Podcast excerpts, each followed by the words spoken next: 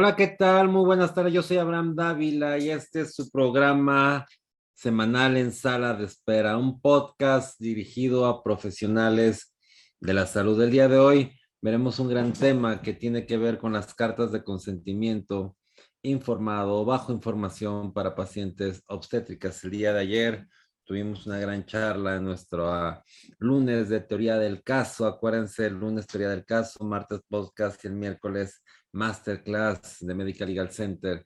Y en esta teoría del caso, eh, teníamos un caso obstétrico. Bueno, presentaron cuatro casos obstétricos y en todos ellos el común denominador era la carta de consentimiento informado. Surgieron muchas preguntas, que en qué casos sí, en qué, casos no, de quién firmaba, qué requisitos, etcétera. Bueno, yo quiero comentarles el primero, yo separaría dos grandes rubros, los casos de urgencia de los de no urgencias. Un caso médico de urgencia eh, no requiere consentimiento informado. Mi ubicación es atender a ese paciente porque lo más importante es su salud. Es verbigrasa un caso de un paciente eh, infartado, no lo voy a decir, oiga, atiéndame para, fírmeme para atenderlo, sino que yo tengo que atender, es obvio que requiere atención médica antes que un consentimiento informado. Eh, hay un derecho superior que es el derecho humano a la vida y a la salud de las personas y es un bien jurídico no disponible. Esto es, el paciente no puede decir yo no quiero mi vida o no quiero mi salud. Eh, eh, bajo ese escenario, cuando nosotros, les voy a poner un ejemplo, si una persona quiere suicidarse y se quiere aventar de un puente, pues la gente, eh, si fuera cada persona dueña de su salud, lo dejaríamos y que se aventara, pero no es así. El Estado se lo impide, se lo impide porque es un derecho que él no puede disponer, el derecho a la vida. Él no puede decir, yo dispongo de mi vida, la comercializo, la vendo, no, él no puede disponerla.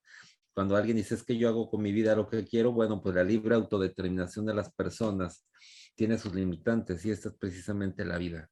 Eh, bajo ese escenario, en caso de urgencia, eh, tenemos que atenderlo y ser un eh, eximente de responsabilidad, eh, un eximente de la obligación de contar carta de consentimiento informado.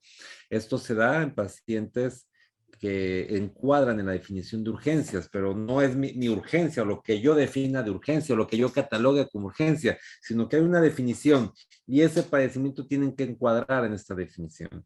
Y urgencia es todo padecimiento médico quirúrgico agudo que ponga en peligro la vida un órgano o una función y requiere atención inmediata. Eso es urgencia. Y si mi paciente que voy a atender cumple con esas características, con las características de esta definición, es una urgencia. Como tal, tengo la obligación de atenderlo en ese preciso momento, incluso sin consentimiento, sin carta de consentimiento informado. Se entiende que es un consentimiento tácito. Eh, ahora bien, no solamente me exonere ya la obligación de tener carta de consentimiento, pero me impone otra. Al exonerarme la carta, me impone otra. Que me exonera la obligación de, de reunir la carta de consentimiento informado, pero me impone una obligación diferente, que es la de sustentar en mi nota médica, en la nota de atención médica de urgencias, que se trataba de una urgencia. Tengo que justificar que se trataba de una urgencia y esta justificación tiene que estar eh, avalada también por otro profesional de la salud, por otro médico que justifique que en efecto se trataba de una urgencia, porque bajo ese escenario o bajo el argumento de que es una urgencia, yo podría válidamente atender sin consentimiento, sin su consentimiento a una persona, argumentando que para mí era una urgencia. Entonces, al menos tiene que haber consenso, una decisión colegiada de dos médicos sustentando en una nota que efectivamente ese paciente eh, presentaba una, una urgencia médica. Entonces, es muy importante poderla sustentar. Me encuentro con problemas legales cuando no se sustenta adecuadamente esta nota en el expediente clínico. Por otro lado, cuando ya se trata de un consentimiento informado, evidentemente, cuando no se trata de un caso de urgencia, es obligatorio la carta de consentimiento informado. Los elementos que debe contener es qué padecimiento tiene, qué procedimiento voy a realizar, cuáles son los riesgos del procedimiento médico quirúrgico y cuáles son los beneficios. muy importante, había una obligación que contemplaba la norma oficial mexicana en el expediente clínico hace algunos años, que era ¿qué otras alternativas existen? Esta ya no está, ya no es una obligación. O sea, ya no tengo que establecer las alternativas porque además las alternativas a veces para determinados padecimientos eran infinitas.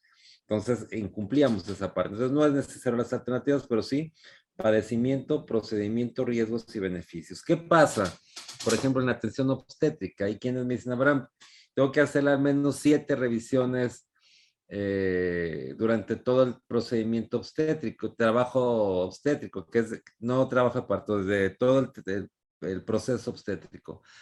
Eh, y cada vez tengo que, me tiene que firmar una carta de consentimiento. No, yo le sugiero eh, en los procedimientos quirúrgicos sí, una por evento, pero en los tratamientos médicos que son prolongados, como este obstétrico, una sola carta que explique en qué consiste todo el procedimiento. Con lo cual, desde la primera atención, pues me servirá para que la paciente conozca todo el tratamiento al que será eh, sometida, en qué consiste, la obligación de ella de acudir también a sus eh, citas eh, mensuales o cuatro semanales, y todo esto tendremos que establecerlo en una sola carta de consentimiento informado. Esos son los elementos.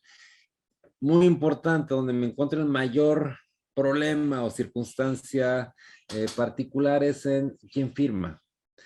Si el día de hoy en un hospital obstétrico tuviéramos que hacer una investigación de todos los expedientes, me encontraría con que más de siete, de diez, de cada diez, no están firmados.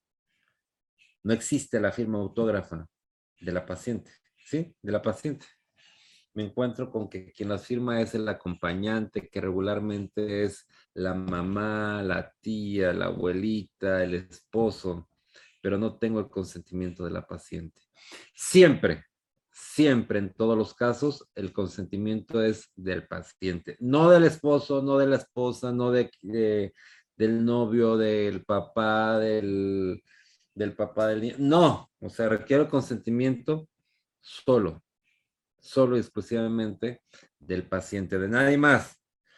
Además, podré, claro que es importante el tema de los testigos, que pueda estar firmada por testigos pero quiero poner un caso excepcional que no hubiese testigos, bueno, el hecho de que esté firmada por el paciente me da el acto de voluntad necesario, de, que existe esta voluntad del paciente. Y, bastará en un, caso necesario porque él tenía, él, dio el consentimiento y bastará con eso, independientemente existan los testigos. El acto voluntad de autodeterminación es propio, no es de los testigos. Sin embargo, eh, ¿cuándo utilizar a los testigos? Hay un caso excepcional también de excepción, pero que ocurre con mayor frecuencia de lo deseable, que es el caso de cuando el paciente no sabe leer y escribir. O cuando, sí, cuando se trata de un paciente que no sabe leer y escribir, ¿qué haría? La mayoría de los médicos me dicen, bueno, le pondría una huella, le pondría, que, le pido que ponga su huella en la carta de consentimiento.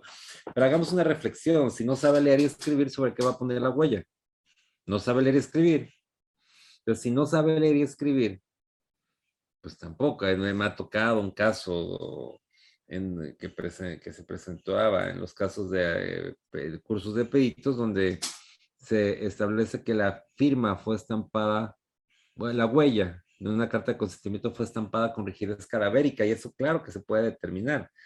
Luego entonces, cuando un paciente no sabe leer y escribir, mi recomendación, lo correcto, no más que recomendación, es que firmen un par de testigos idóneos, dos personas que sepan, que sí sepan leer y escribir y que les conste que se leyó y se hizo de conocimiento al paciente de la carta, de, la, de esta información que es padecimiento, procedimiento, riesgos y beneficios y que él lo entendió y que él lo aceptó. Con eso será suficiente que estos dos testigos firmen a su ruego, sin necesidad del paciente, pero sí de los testigos que acreditan que ellos fueron, evidentemente, eh, son testigos de, que presenciaron este, este hecho. Bajo estas circunstancias, me han preguntado también quién es un testigo idóneo, que si del, de acá, que de allá, bueno, testigo idóneo evidentemente van a ser testigos eh, familiares del paciente, pero idóneo pues me abre la posibilidad a que no sea así, si no va acompañado de su paciente o de su, familiar o de su acompañante, bueno, entonces podría ser claramente también uno un médico, un profesional de la salud, un compañero, una enfermera, quien me está acompañando en el procedimiento médico quirúrgico, quien también podría ser en el caso de que el, paciente vaya sin familiar o que no encontremos al familiar en el momento. Entonces, idóneo me abre esta variedad de posibilidades infinitas de llegarme de un testigo y esta situación me lo facilita de manera muy importante. Luego entonces es el, el, el cómo las principales recomendaciones de los consentimientos informados en obstetricia, que espero que, que la sigan con mucho gusto. Yo soy Abraham Dávila, este es su programa en sala de espera. Cualquier duda, ya saben, nos pueden contactar al correo atención.mlc.gmail.com y, por supuesto, en el canal de YouTube, Medical Legal Center, en Spotify, la, eh, en, en, sala de espera, el podcast de todos los martes. Muchas gracias.